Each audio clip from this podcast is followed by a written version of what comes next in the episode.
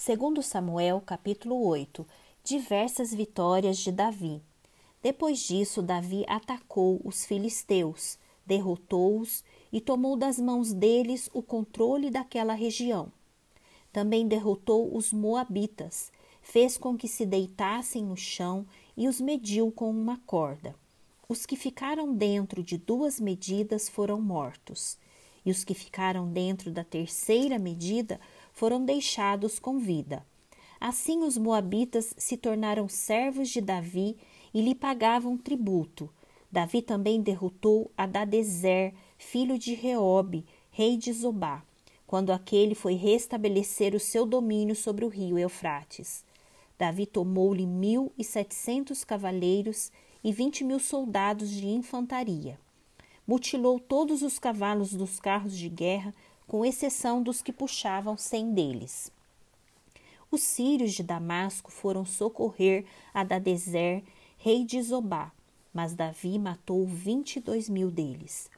Davi pôs guarnições na Síria de Damasco, e os sírios se tornaram servos de Davi e lhe pagavam tributo.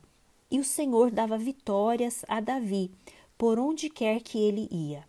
Davi tomou os escudos de ouro que eram usados pelos oficiais de Adadezer e os trouxe a Jerusalém. De Betá e Berotai, cidades de Adadezer, o rei Davi tomou grande quantidade de bronze. Quando Toi, rei de Amate, soube que Davi tinha derrotado todo o exército de Adadezer, mandou seu filho Jorão ao rei Davi para o saudar e cumprimentá-lo por ter lutado contra Adadezer e por havê-lo vencido. Acontece que Adadezer de contínuo fazia guerra a Toi. Jorão trouxe consigo objetos de prata, de ouro e de bronze, que o rei Davi consagrou ao Senhor, juntamente com a prata e o ouro que já havia consagrado de todas as nações que havia subjugado, da Síria, de Moabe, dos filhos de Amon, dos filisteus, de Ameleque e do, dos despojos de Adadezer, filho de Reobe, rei de Zobá. Davi ficou ainda mais famoso quando, ao voltar do ataque dos sírios, matou dezoito mil homens no Vale do Sal. Pôs guarnições em todo o Edom, e todos os edonitas se tornaram servos de Davi. E o Senhor dava vitórias a Davi por onde quer que ele ia. Oficiais de Davi.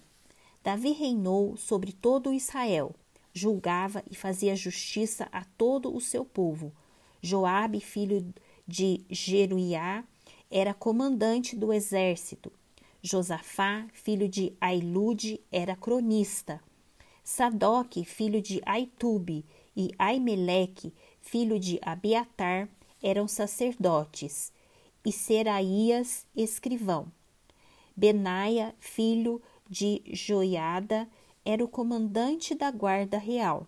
Os filhos de Davi, porém, eram seus ministros.